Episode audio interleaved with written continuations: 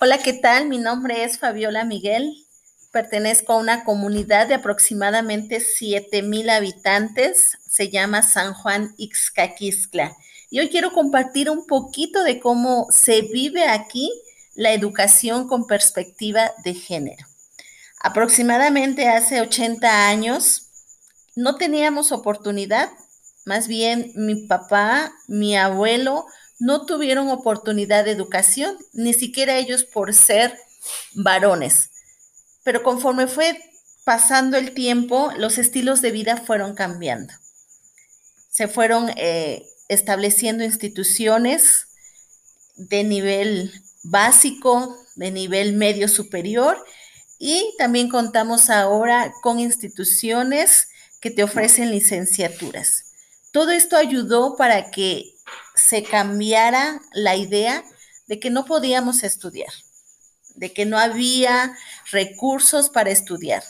Entonces, se les fue brindando la oportunidad tanto a hombres como a mujeres para que ingresaran a estas instituciones.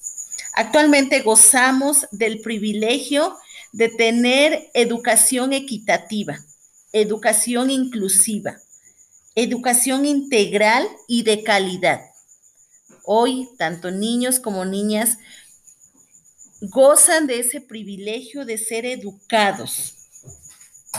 Antes se tenía la idea de que la niña debería crecer aprendiendo los quehaceres del hogar, debería aprender a hacer la limpieza, a hacer alimentos, pero ahora todos creemos que también las mujeres podemos superarlos, podemos cumplir sueños.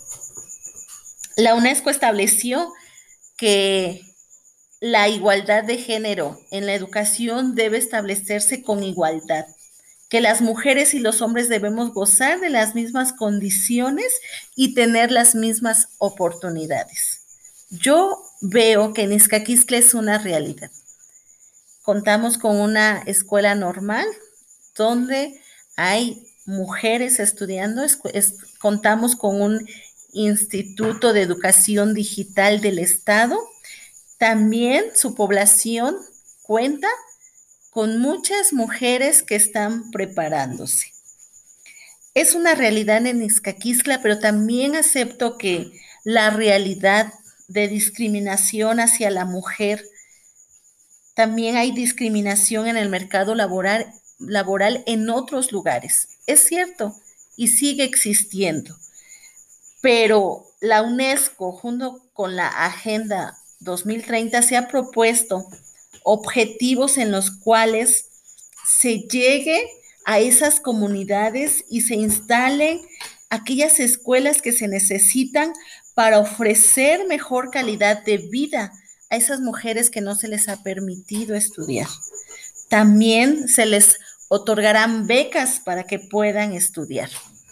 Pero hoy yo quiero invitarles a todos los que me escuchan para que sigamos en esa convivencia de respeto.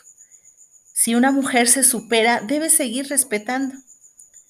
Todos valemos igual, todos tenemos los mismos derechos y es agradable ver cómo tomamos el rol de un hombre. También salimos de casa, también trabajamos, también traemos recursos al hogar, pero desde una forma natural, desde una forma biológica.